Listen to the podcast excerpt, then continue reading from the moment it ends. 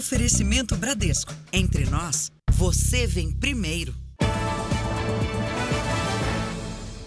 Olá, boa noite. Boa noite. Criminosos utilizam as redes sociais para vender uma falsa versão digital da carteira de habilitação. A produção do Jornal da Record simulou a compra do documento falsificado e o suposto vendedor revelou todo o esquema. Um tipo de crime que já ligou o alerta de autoridades e especialistas. Já estamos com um problema, mesmo sendo digital. Não era esperado essa agilidade, né? Criminosos falsificam a versão digital da Carteira Nacional de Habilitação e negociam a venda em aplicativos de mensagens e nas redes sociais. A produção do Jornal da Record conseguiu contato com um vendedor que cobrou 100 reais pelo documento falso. Por áudio, ele explica o passo a passo da operação em um aplicativo de celular. Vai logar com o CPF e uma senha de quatro dígitos. Aí depois que tiver com a tua foto, tu vê lá que tá tudo certinho, do jeito que tu quis, aí tu faz o pagamento. O vendedor até mandou a foto de uma CNH produzida pela quadrilha para convencer o nosso produtor de que o esquema era bem feito. O documento vem com todas as informações do motorista e tem até QR Code. A olho nu, é difícil perceber a diferença entre o falsificado e o original. Ela vai desse jeito aí, mano. A Polícia de São Paulo tem feito operações constantes com o objetivo de flagrar condutores que utilizam carteiras de habilitação digital falsas. Com o uso da tecnologia, é possível, durante as abordagens, identificar se o documento é verdadeiro ou não. Quando você vem aqui com o Viu, ele vai ler o QR Code que ele apresentou aqui, ó. Esse QR Code não é um QR Code válido. A pessoa acha que utilizando uma CNH falsa vai se safar de uma fiscalização, vai escapar de uma fiscalização, o policial ele faz a pesquisa no Banco de Dados Nacional. Se trouxer alguma inconsistência, a pessoa é conduzida para o distrito. A fabricação e o uso de documento falso são crimes previstos no Código Penal com pena de 2 a 6 anos de prisão.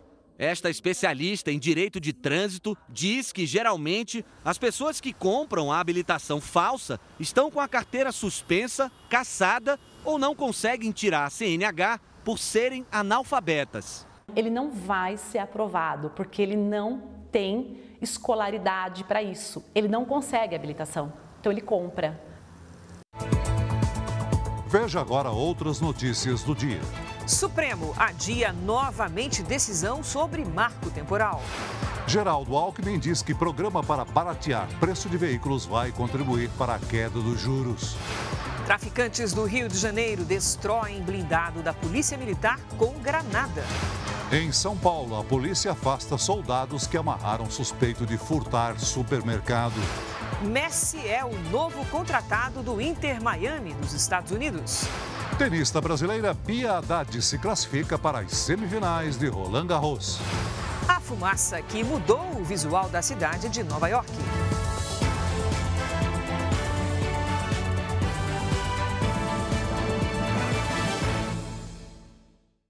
Oferecimento: Bradesco. Comece a investir a partir de um real. Ministério Público de São Paulo investiga uma organização criminosa que pode ter movimentado bilhões de reais com a venda de terrenos em áreas de proteção ambiental. O Jornal da Record conseguiu com exclusividade imagens que mostram loteamentos da região. As áreas de mata nativa ao redor das represas são cada vez mais raras. Uma investigação do Ministério Público de São Paulo apura o envolvimento de imobiliárias que atuam principalmente na zona sul da capital, vendendo terrenos em loteamentos irregulares às margens das represas Billings e Guarapiranga. Segundo promotores, a organização criminosa constrói em regiões de proteção ambiental. Falando de organização criminosa mesmo. Pessoas da sociedade que se reúnem, que distribuem funções, que têm que tem consciência de que estão praticando crime, mas que têm dinheiro, que têm poder e que resolvem investir naquele negócio sujo. Nas ruas da região, anúncios com oferta de terrenos são colados em postes. O valor abaixo do mercado atrai muita gente. Os criminosos aceitam até moto usada como forma de pagamento. O esquema funciona assim: A região é desmatada e dividida em lotes. As informações sobre a posse são registradas em cartório. As imobiliárias do crime criam documentos de compra e venda dos terrenos e se comprometem a obter serviços como água, luz e até pavimentação. O comprador não recebe a escritura dos terrenos, mas alguns loteamentos contam com infraestrutura. O Ministério Público investiga quem são os chefes do esquema e se há facilitação de agentes públicos. Por telefone, o suposto vendedor diz que o negócio é garantido. Tem também muita venda aqui. E teve uns que entregou, não tem problema. Quando eu escuto as conversas deles lá por alto, é que vem gente da prefeitura, vem gente ambiental, e eles moram próximo. As áreas de proteção de mananciais deveriam ser monitoradas por órgãos estaduais, como a Coordenadoria de Fiscalização e Biodiversidade, a Companhia Ambiental do Estado, a Polícia Ambiental e também pelas prefeituras. A fiscalização está falhando. Polícia Civil, que é aquela que investiga, o Ministério Público, que também para onde essa investigação irá e que vai instaurar a ação penal, e o judiciário que vai apurar e julgar isso e condenar o sujeito, a gente só atua a partir do momento que o crime aconteceu. Em nota, o governo do estado diz que, se for constatada a participação de organizações criminosas em desmatamentos das áreas de mananciais, os fatos serão apurados pela polícia. A PM do Rio de Janeiro reforçou o policiamento na comunidade onde um carro blindado foi incendiado. Os policiais fazem buscas pelos criminosos responsáveis pelo ataque. O símbolo de força e poder da Polícia Militar do Rio de Janeiro em chamas. Em poucos minutos, um dos veículos blindados da PM, conhecido como Caveirão, foi destruído. Tiroteio, intenso tiroteio e fogo, muito fogo. A PM diz que o ataque foi em represália à morte do chefe do tráfico da comunidade do Batomushi, na zona oeste do Rio. Localizada no bairro da Praça Seca, a área é disputada por traficantes e milicianos que se revezam no controle dos territórios. Até junho, foram registrados 90 tiroteios, com 10 mortos na região. Fiquei esperando nessa praça aqui mesmo 40 minutos para conseguir subir. Por quê? Um tiroteio intenso não tinha nenhuma condição de subir. Dessa vez o carro blindado foi acionado porque o posto da PM no bairro estava sendo atacado. Assim que entrou na comunidade, o veículo foi alvo de granadas e bombas caseiras com gasolina, conhecidas como coquetéis Molotov. Os artefatos foram lançados debaixo do caveirão e o fogo se alastrou rapidamente. Os policiais que estavam no blindado escaparam.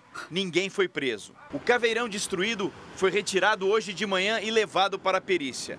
O modelo avaliado em mais de 650 mil reais era um dos mais novos e foi entregue em março do ano passado. A Polícia do Rio adotou os veículos blindados há quase 30 anos. Hoje, os caveirões são fabricados para resistir a explosões de minas e tiros de fuzil. O governador Cláudio Castro classificou o episódio como inadmissível e determinou que as tropas especiais permaneçam no terreno para localizar os responsáveis. Foi um ataque a tudo que o Estado representa: a segurança, o respeito à autoridade, à ordem. Então, foi um ataque sem precedentes de um impacto gigantesco na segurança pública. O recado de que, a partir de agora, é possível enfrentar a partir de agora, o poder máximo caiu. Isso é muito grave. A polícia investiga uma quadrilha de tráfico internacional de contrabando e contrabando que age em todo o país. Em Goiás foram apreendidos nove aviões que seriam usados no transporte de drogas.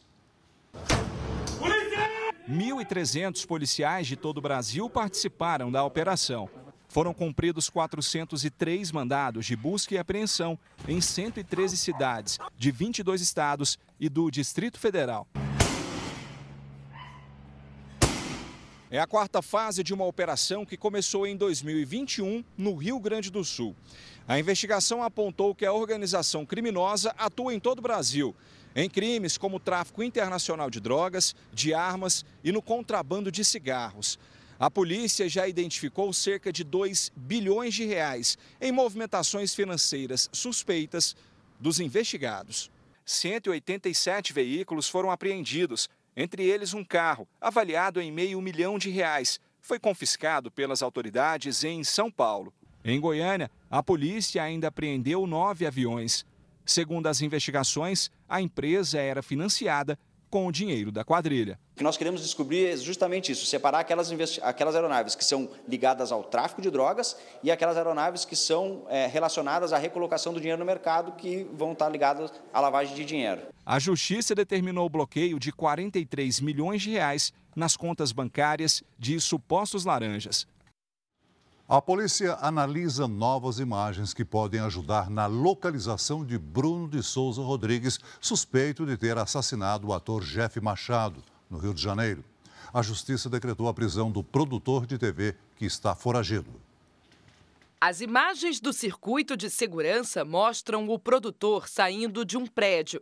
Ele carrega um cachorro. O vídeo foi feito cinco dias antes de Bruno de Souza Rodrigues ter a prisão decretada pela Justiça.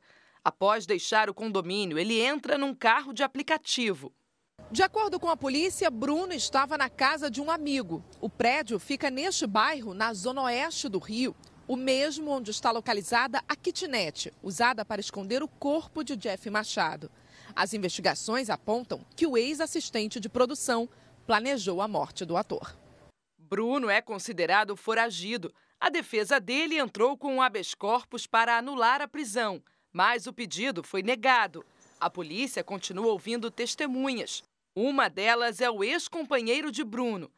Aos investigadores, o homem confirmou que Bruno tentou vender o carro e a casa de Jeff Machado. Para a polícia, o ator morreu acreditando que Bruno tinha conseguido um papel para ele em uma novela na TV Globo. Para conseguir o emprego, Jeff teria depositado quase 20 mil reais para o produtor. Em depoimento, Jander Vinícius Braga, preso na última sexta-feira, afirmou que no dia do crime, Jeff estava feliz e agradecia o produtor pela oportunidade. Bruno foi demitido da Globo em 2018 e, segundo os investigadores, aplicou um golpe em Jeff Machado. O corpo do ator foi encontrado no dia 22 de maio dentro de um baú. Maio foi o terceiro mês seguido em que a inflação desacelerou no país. O maior responsável foi o setor de transportes, que registrou queda nos preços, principalmente por causa dos combustíveis. Do lado oposto, o setor com maior inflação foi o de saúde e cuidados pessoais, com destaque para os convênios médicos. Gastar com saúde e bem-estar ficou mais caro para o brasileiro no último mês. Segundo o IBGE, os planos de saúde tiveram alta de 1,20%, o que impactou diretamente o bolso do Edson, que mora em Porto Alegre. O aposentado chega a pagar R$ 1.600 pelo convênio médico todo mês e só não cancelou ainda porque precisa fazer hemodiálise. Todo mundo tinha plano de saúde em casa. E aí, aos poucos, o pessoal teve que ir se desligando. O resultado final do índice de preços ao consumidor, a inflação oficial do Brasil, é positivo. A alta de 0,23% no último mês indica que em quase todos os setores os reajustes percentuais ou não aconteceram ou ficaram abaixo do que nos meses anteriores. Maio foi o terceiro mês seguido de desaceleração. Isso quer dizer que houve também queda nos preços, principalmente nos grupos de transportes e artigos de residência. Em 2023, a inflação acumula alta de 2,95% e nos últimos 12 meses de 3,94%. Agora a gente consegue ter justamente uma desaceleração desse ritmo de alta, que é positivo para os consumidores. Geraldo Alckmin, vice-presidente da República e ministro do Desenvolvimento, Indústria, Comércio e Serviços, falou ao Jornal da Record sobre o programa do governo de incentivo à compra de veículos. Luiz Fara Monteiro tem os detalhes direto de Brasília. Olá, Fara, boa noite. Oi, Cris, boa noite a você, ao Celso e a todos que nos acompanham. Havia uma expectativa sobre esse programa, né? E a medida foi publicada hoje em Diário Oficial da União. Prevê descontos de até 8 mil reais para carros particulares e de até 99 mil para ônibus. A ideia é movimentar a economia e dar vazão aos carros parados nos pátios das montadoras. Segundo a Anfave, a associação que representa a indústria automotiva, as fábricas e as concessionárias têm em estoque 115 mil veículos que se enquadram nas novas regras, ou seja, que podem ser vendidos com desconto. De acordo com a decisão do governo, carros de até 120 mil reais podem ter descontos. O benefício é para o consumidor é uma redução temporária, porque neste momento a ociosidade da indústria automobilística, Renata, é 50%. Então, você ia ter demissão, layoff, férias obrigatórias. Então, você, nesse momento, ajuda. Lá na frente, a economia deve, na indústria, tomar o seu rumo natural. Um bilhão e meio de reais foram reservados para bancar os incentivos. 500 milhões de reais para dar desconto para os automóveis leves. 700 milhões serão destinados à troca de caminhões e 300 milhões de reais à troca de ônibus.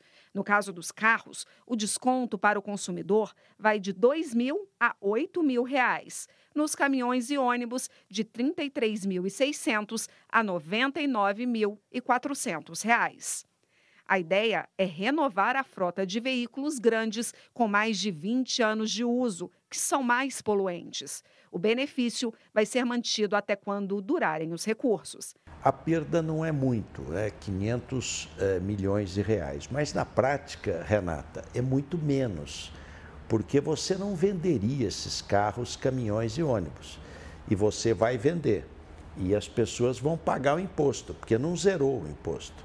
Então, você vai recuperar uma grande parte com as vendas. De acordo com os cálculos do governo, toda a cadeia produtiva da indústria automotiva gera 1 milhão e 200 mil empregos. A expectativa é, além de manter essas vagas de trabalho, criar um ambiente favorável na economia que leve à redução das taxas de juros. Eu tenho convicção de que vai acontecer isso. Aliás, se você olhar, Renata, os juros futuro que não é a Selic do Banco Central, os juros futuros já está em queda. E vamos ter duas reformas que vão ajudar a economia a crescer mais.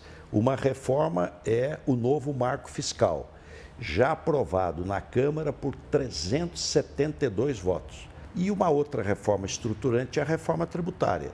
Cinco impostos virarem um só. Então você simplifica o modelo tributário.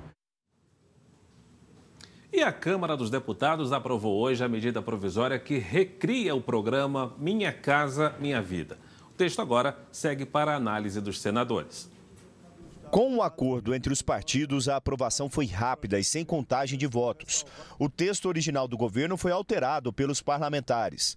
Mulheres que são chefes de família terão prioridade no programa e haverá incentivos para que as construções sejam feitas próximas a centros urbanos. Os beneficiários terão desconto de pelo menos 50% no valor da conta de luz e as construtoras serão obrigadas a manter um seguro para cobrir eventuais danos estruturais nas unidades, depois do fim da obra. O programa habitacional vai permitir que o poder público possa usar recursos do Fundo de Garantia para obras em ruas, na iluminação pública e no saneamento básico, em projetos de regularização fundiária. O texto também prevê o fim da exclusividade da Caixa para transações do programa. O novo Minha Casa Minha Vida terá três faixas de renda para os beneficiários. Nas cidades, a faixa 1 será para famílias com renda bruta mensal de até R$ 2.640. A faixa 2 vai até R$ 4.400 e a faixa 3 até R$ 8.000. No campo, os valores são calculados pela renda anual, por conta das oscilações financeiras durante o ano. A faixa 1 é para famílias que ganham até R$ 31.680 por ano. A faixa 2 vai até R$ 52.800 e a faixa 3 até 96 mil reais. O líder do governo na Câmara comentou a aprovação da proposta, que agora segue para o Senado e precisa ser votada até a quarta-feira da semana que vem, quando a medida provisória perde a validade. O governo, o presidente Lula, o ministro Padilha e eu aqui na condição de líder, nós temos procurado conversar com todo mundo. Eu acho que é o resultado das articulações. Né? Não tem um fato, foi isso ou aquilo. Eu acho que é o um entendimento. A presença do presidente Lula na articulação política do governo tranquilizou o clima com a Câmara dos Deputados nessa semana. Existe também articulação para troca de comando em ministérios. A principal possibilidade é de mudança no Ministério do Turismo. A ministra Daniela Carneiro deve sair do União Brasil e perder a vaga. Se isso acontecer, a indicação pode contemplar outros deputados do partido. Hoje, o ministro responsável pela articulação política, Alexandre Padilha, disse que não há decisão sobre a troca de ministros, mas que o debate existe. O ministro André Mendonça, do Supremo Tribunal Federal, pediu mais tempo para analisar o marco temporal para a demarcação de terras indígenas. Com isso, o julgamento foi suspenso mais uma vez grupos indígenas protestaram em várias regiões do Brasil contra o chamado marco temporal. No julgamento, o ministro Alexandre de Moraes seguiu o relator, ministro Edson Fachin. Eles se posicionaram contra a tese do marco temporal, ou seja, de que as terras só podem ser demarcadas em favor dos indígenas caso eles estivessem nesses locais em 5 de outubro de 1988, quando a Constituição foi promulgada. Estas foram as principais notícias de hoje aqui em Brasília. Cris e Celso. Obrigada, Fara. O tempo seco aumenta a poluição no centro-sul do país e no litoral do Nordeste. É a chuva volumosa que está ganhando força. Vamos conversar com a Lidiane Sayuri e saber se esse cenário vai continuar. Oi, Lid, boa noite. Vai continuar assim no feriado? Feriado tudo igualzinho, viu, Cris? Boa noite para você, boa noite, Celso, boa noite a todos. A mudança só deve acontecer mesmo no fim de semana. Por enquanto, predomínio de ar seco na maior parte do Brasil e chuva apenas no extremo norte. Atenção, quem for pegar estrada sentido litoral nos próximos dias. Tem chance de neblina entre o Rio Grande do Sul e o Rio de Janeiro. A visibilidade fica restrita a 100 metros. À tarde, o sol aparece e a umidade cai principalmente no sudeste e no centro-oeste. Em Porto Alegre, em Campo Grande, máxima de 28 graus. Em Belo Horizonte, 25. Em Teresina, 34 e em Macapá, até 30. Em Curitiba, a quinta começa fria com neblina. À tarde faz 22 graus. Em Monte Verde, no sul de Minas, chance de geada. No Rio de Janeiro, sol e 26. Em Aracaju, chuva, sol e até 29 graus. Em São Paulo, o tempo muda só na segunda-feira. O feriado será de sol e calor. Amanhã faz 25 graus à tarde. Tempo Delivery. A Gildária quer saber a previsão para o feriado em Uberlândia, Minas Gerais, Lidy. Vamos lá, oi Gildária, boa noite. Ó, feriadão ensolarado e com tempo muito seco. Aproveite as atividades ao ar livre com protetor solar e hidratação, tá? Na quinta faz 28, na sexta 29, no sábado até 31 graus. A Gilda e o Guido estão de olho em Maceió, Alagoas. Vamos lá. Oi, Gilda. Boa noite, Guido. Os ventos do mar deixam muita umidade em Maceió. Como o solo está encharcado, qualquer chuvinha pode causar transtornos. Mesmo assim, Gilda, como você perguntou, o tempo segue abafado, com máximas de 28 e de 29 graus. Peça Tempo Delivery pelas redes sociais com a hashtag você no JR. Bom feriado, Cris Celso. Obrigada, Lidy. Até amanhã, Lidy. Veja a seguir: fumaça de incêndios florestais no Canadá chega a Nova York e piora a qualidade do ar na cidade americana. Homem suspeito de furtar chocolate é carregado por policiais com mãos e pés amarrados. Os PMs foram afastados das funções. Conheça os riscos de comprar um celular de segunda mão. Se o aparelho for produto de roubo ou furto, o consumidor pode ser acusado de receptação. Explosões sem aviso, casas rachadas, açudes poluídos. Daqui a pouco, a dor de cabeça dos moradores do Seridó, Rio Grande do Norte, com o avanço das turbinas eólicas.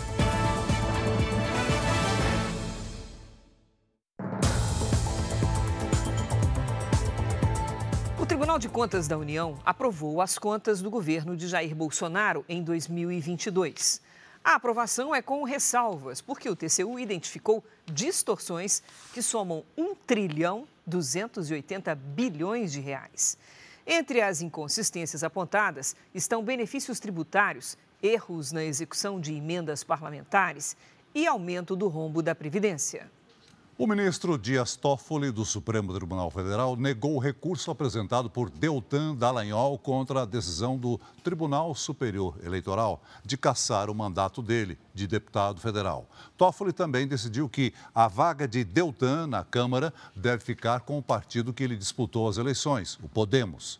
A defesa de Deltan não comentou. A fumaça do incêndio florestal no Canadá chegou até Nova York.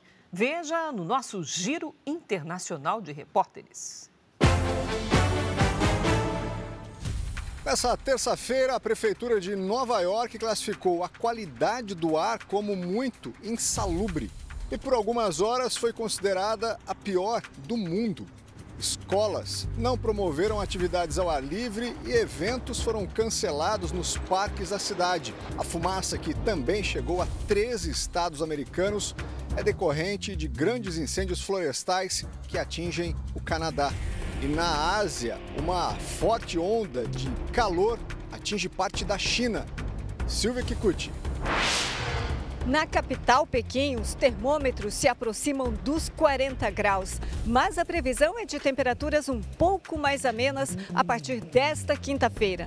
Já em Bangladesh, a população enfrenta cortes de energia elétrica por causa do aumento da demanda no uso de aparelhos como ar-condicionado e ventiladores.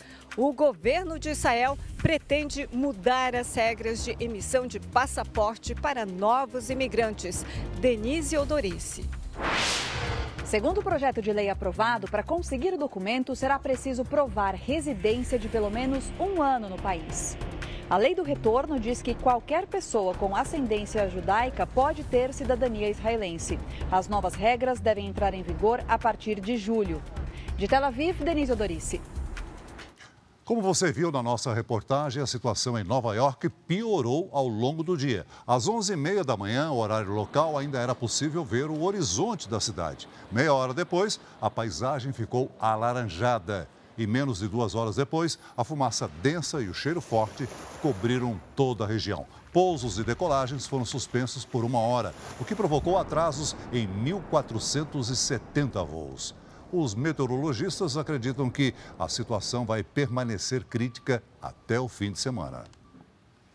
Aqui no Brasil, o roubo e o furto de celulares são cada vez mais comuns, principalmente nas grandes cidades. E um alerta: quem compra um aparelho sem conhecer a procedência pode estar cometendo o crime de receptação. Quando aparece uma oportunidade, os ladrões levam os celulares de quem quer que seja. No caso da dona Bianca, o carro ficou assim. A motorista de aplicativo teve o celular levado em uma rua no centro da capital paulista. Ele arrebentou a janela do carona, ele invadiu meu carro, ainda peguei na mão dele. Meu prejuízo passou a ser maior porque eu fiquei insegura e fiquei 15 dias sem trabalhar. O celular é alvo de criminosos porque dá acesso a informações do verdadeiro dono e permite realizar transferências bancárias. Também é possível vender o telefone como se fosse de segunda mão, mas quem compra o aparelho também comete um crime. Receptação é o ato de adquirir, receber e transportar ou ocultar qualquer bem que tenha origem criminosa. A pena vai de um até quatro anos de prisão, além de multa. Dados obtidos com exclusividade pelo Jornal da Record mostram que em dois anos e quatro meses foram registrados mais de 4.100 boletins de ocorrência de receptação no estado de São Paulo. Quase metade de aparelhos celulares ou peças de telefone. Mais de 2.300 foram recuperados durante operações policiais.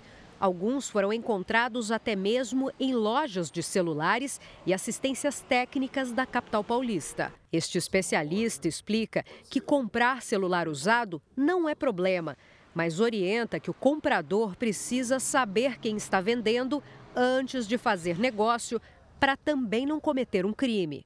Se estiver muito abaixo do preço, desconfie. Se não sabe onde mora a pessoa que vendeu o celular, desconfie. É melhor não comprar para evitar ser incriminado depois pela polícia e pela justiça. Dona Bianca descobriu que o celular dela está sendo usado por outra pessoa e lamenta que exista mercado para isso. Se não tiver quem compre, ninguém vai roubar, porque vai fazer o quê? Vai ficar com coleção de celular para quê? A Polícia Militar afastou os soldados que amarraram os pés e as mãos de um suspeito de ter furtado um mercado em São Paulo. Olha, essa imagem é chocante. A Corregedoria abriu um inquérito para investigar a abordagem policial. A ação foi gravada por uma funcionária do posto de saúde.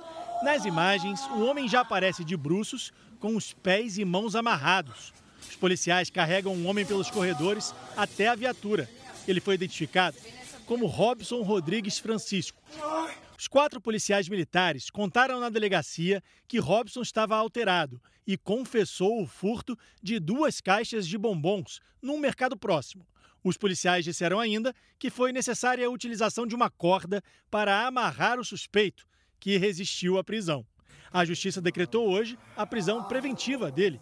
O ouvidor das polícias de São Paulo condenou a atitude remonta aos primórdios da escravidão no Brasil e do período que tortura era legal no Brasil. Os dois policiais que aparecem no vídeo já foram afastados das funções e podem ser exonerados da PM. A Corregedoria da Polícia Militar abriu um inquérito para investigar por que os policiais conduziam um homem desarmado dessa maneira. Os outros PMs que deram apoio à ação também foram afastados e serão investigados. A ouvidoria da polícia vai encaminhar um outro vídeo à corregedoria em que PMs aparecem algemando um estudante dentro de uma escola estadual. Nas imagens, o adolescente aparece sendo jogado ao chão por dois PMs. Ele é algemado na frente dos outros alunos. A polícia foi chamada pela direção da escola porque o estudante se recusou a deixar o colégio. No dia anterior, ele havia causado danos ao estabelecimento. Em nota, a Secretaria de Segurança informou que foi necessário contê-lo e algemá-lo.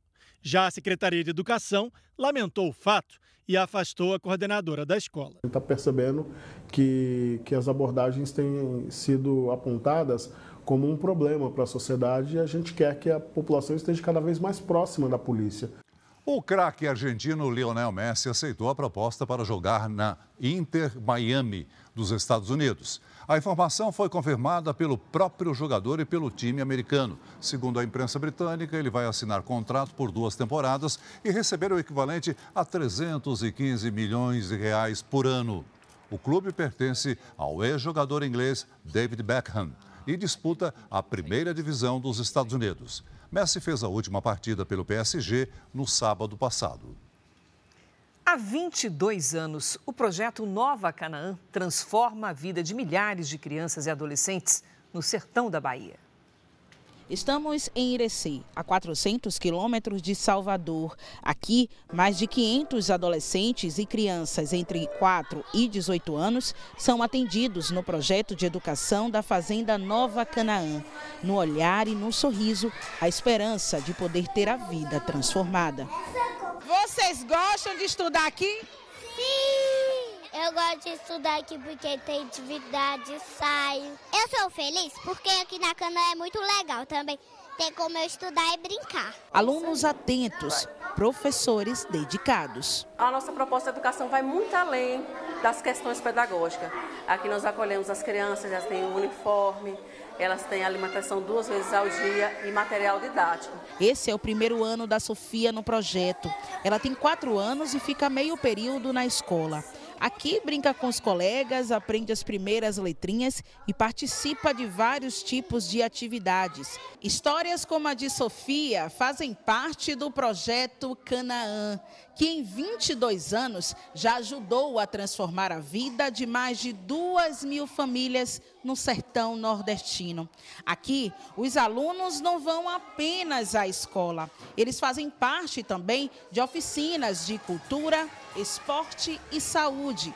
Tudo integrado e pensado para dar mais qualidade de vida a esses meninos e meninas. O projeto Nova Canaã surgiu com esse objetivo de ajudar essas pessoas, levar esperança para essas pessoas, para que elas possam ter um objetivo de vida, ser alguém na vida. Beatriz é aluna do projeto desde os seis anos. O projeto é muito importante na minha vida, ele tem ajudado milhares de famílias e eu sou muito grata por isso.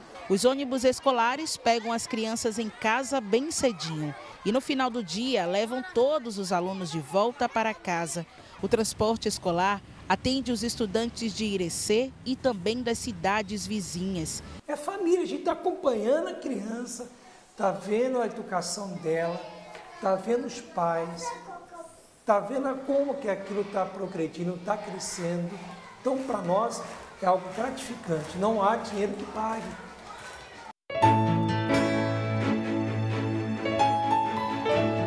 Eu quero te fazer um convite para transformar a vida de uma criança. Sabe como? Com um real por dia. Isso mesmo.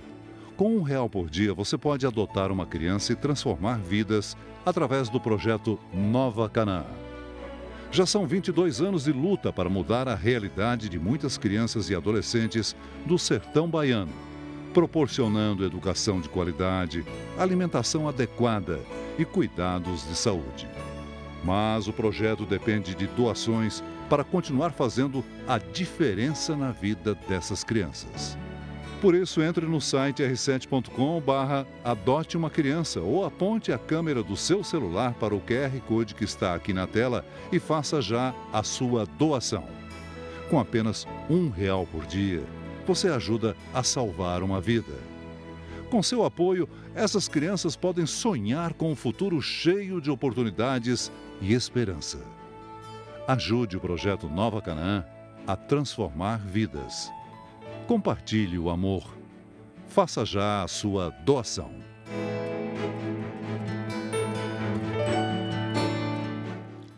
Veja a seguir: beneficiários do Bolsa Família terão acesso gratuito a alguns medicamentos da farmácia popular.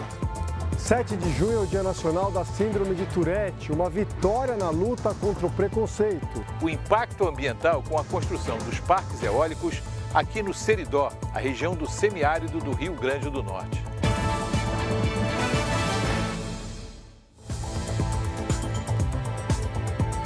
O presidente Lula relançou hoje o Farmácia Popular. Agora o programa vai oferecer alguns remédios de graça para os beneficiários do Bolsa Família.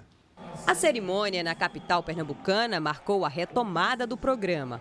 Criado em 2004, o Farmácia Popular distribui medicamentos para asma, hipertensão e diabetes. Na nova lista entram também os remédios contra a osteoporose e os anticoncepcionais. Já os medicamentos que precisam ser pagos têm até 90% do valor bancado pelo governo federal.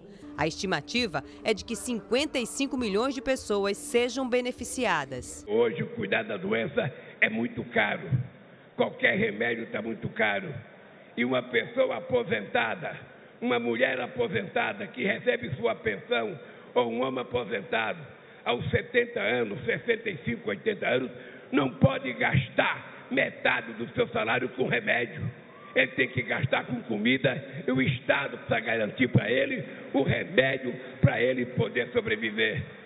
É por isso que eu tenho dito que cuidar da saúde não é gasto Nesta nova fase, todos os beneficiários do Bolsa Família terão acesso a 40 medicamentos de forma gratuita nas farmácias populares. E pela primeira vez, a população indígena também foi incluída no programa. O segundo compromisso do presidente foi em Paulista, na região metropolitana do Recife. Ele participou da inauguração de um campus do Instituto Federal de Pernambuco. Aqui, Lula incentivou os estudantes a se inscreverem no Enem para garantir mais oportunidades no mercado de trabalho. Porque uma pessoa que estuda no mercado de trabalho tem um valor e uma pessoa que não estuda tem outro valor.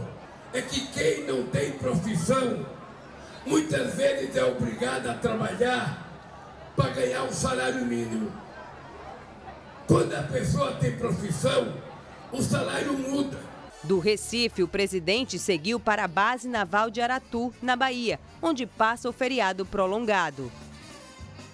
O analfabetismo recuou no país, mas 9 milhões e 600 mil brasileiros com mais de 15 anos não sabem ler nem escrever. Fernanda tem 28 anos. Ela conta que teve que abandonar os estudos para cuidar dos filhos e até hoje não conseguiu se alfabetizar. Eu tinha que trabalhar os, as crianças iam para a escola e eu ainda tinha que estudar à noite, então quase não ficava com eles. Para recuperar o tempo perdido, decidiu voltar para a sala de aula. Milhões de brasileiros fizeram o mesmo, voltaram para a escola. E essa decisão influenciou no levantamento da PENAD, Pesquisa Nacional por Amostragem de Domicílios, do IBGE, que revelou que a taxa de analfabetismo no país é a menor dos últimos sete anos. São ao todo 9 milhões e 600 mil analfabetos no país. A taxa recuou meio ponto percentual em três anos. Saiu de 6,1% em 2019 para 5,6% em 2022. Esse analfabetismo que persiste no Brasil ele é principalmente observado na população de 60 anos ou mais de idade, na população idosa, que durante a infância e a juventude não acessaram a alfabetização. O levantamento também trouxe uma notícia preocupante para o ensino infantil. De 2019 para cá, a taxa de escolarização das crianças de 4 a 5 anos caiu de 92,7% para 91,5%, segundo o IBGE, um reflexo do fechamento dos colégios durante a pandemia conscientizar para romper o preconceito. No Dia Nacional e Internacional da Síndrome de Tourette, pacientes e especialistas mostram que o conhecimento é o principal aliado de quem convive com a doença. Um exercício constante. O Felipe tenta controlar as reações indesejadas, mas nem sempre consegue. Os tiques apareceram na adolescência. Com eles vieram situações constrangedoras, mas também o diagnóstico, Síndrome de Tourette. Na escola eu já, já sofri bastante, eu diria assim. É falar para você parar de fazer uma coisa que você não consegue controlar. Hoje, aos 20 anos, Felipe expõe a rotina nas redes sociais. Trabalha, estuda, se diverte, faz tudo o que jovens da idade dele costumam fazer. A síndrome de Tourette não impede você de ser normal. Eu faço atividades como qualquer um. Às vezes você tem que respeitar o seu o seu momento. É só você, se você tiver com muitos tics, naquele momento você tem que dar uma pausa. A síndrome de Tourette é um distúrbio no cérebro que provoca reações involuntárias. Entre os tiques vocais estão ruídos como roncos ou grunhidos, a repetição de palavras ou de sons e, em alguns casos, xingamentos com palavrões. Já os tiques motores incluem sintomas como piscar demais, balançar a cabeça e contrair os músculos, em geral da face ou dos ombros. A síndrome de Tourette é caracterizada pela presença de tiques motores e tiques vocais, ou fônicos, também são chamados de fônicos, que duram pelo menos um ano, sendo que eles não precisam estar presentes simultaneamente. Quem convive com a síndrome de Tourette enfrenta um outro desafio além dos sintomas, o preconceito. Por isso a importância da conscientização é a melhor forma de garantir que portadores de transtornos neurológicos sejam compreendidos e respeitados. Segundo a Organização Mundial da Saúde, a doença atinge 1% da população do mundo. Não tem cura, mas tem tratamento e terapias para amenizar os sintomas. Recentemente, a doença ganhou repercussão com a cantora americana Billie Eilish, que também é portadora e não escondeu os tiques durante uma entrevista. Infelizmente, a falta de conhecimento acaba gerando mais problemas e mais consequências negativas do que o fato de ter tics. Essa pessoa acaba né, sendo estigmatizada ou sofrendo bullying na escola ou sendo discriminada no trabalho. 7 de junho é o Dia Nacional e Internacional da Conscientização da Síndrome de Tourette uma data simbólica para lembrar principalmente que, sem preconceito, conviver com a doença se torna muito mais fácil. Pessoas com síndrome de Tourette e pessoas que não têm tics, eu acho que devem ser tratados igualmente. Agora a nossa série especial. No Rio Grande do Norte, explosões nas obras de torres eólicas causam danos nas casas de quem vive no entorno das turbinas. Para instalar os aerogeradores, empresas desmatam áreas imensas com a ajuda de explosivos. Moradores também denunciam contaminação na água de açudes e riachos depois da implantação das torres.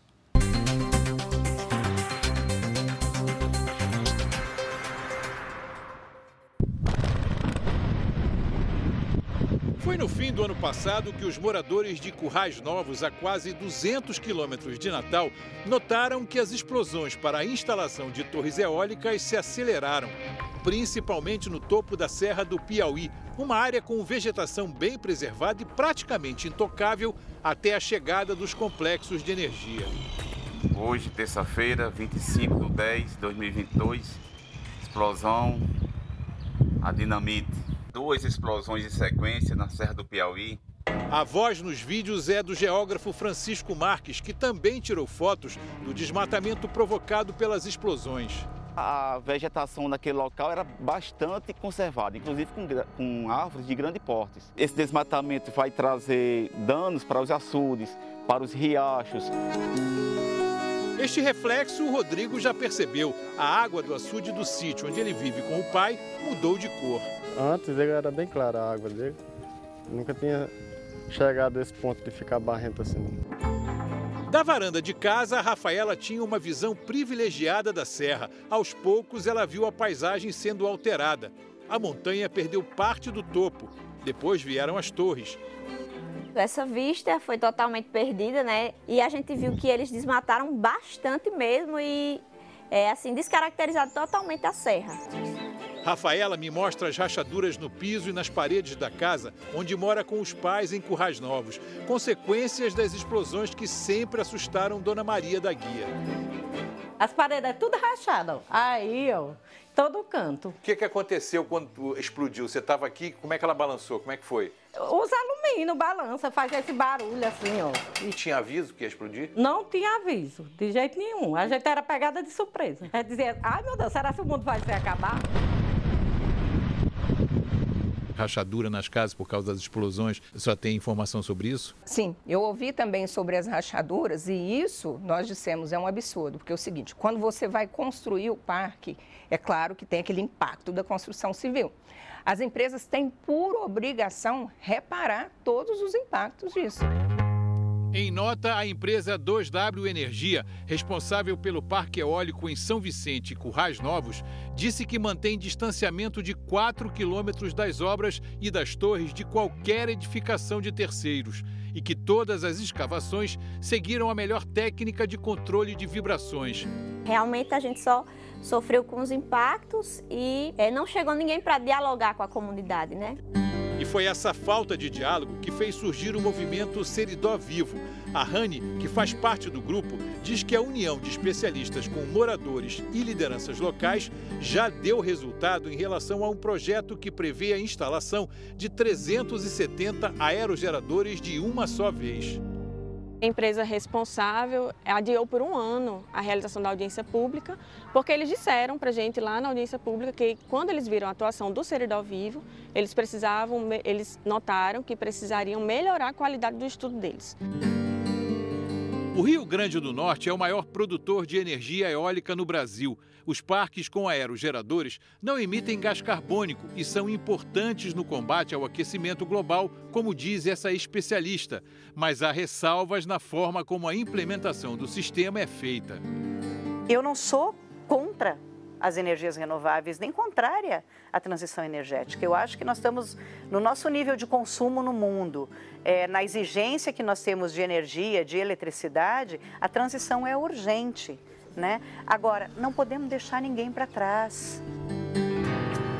Em nota, o governo do Rio Grande do Norte disse que tem ciência dos efeitos e impactos no processo de transição energética e que tem adotado medidas para equilibrar a proteção do território e das comunidades afetadas.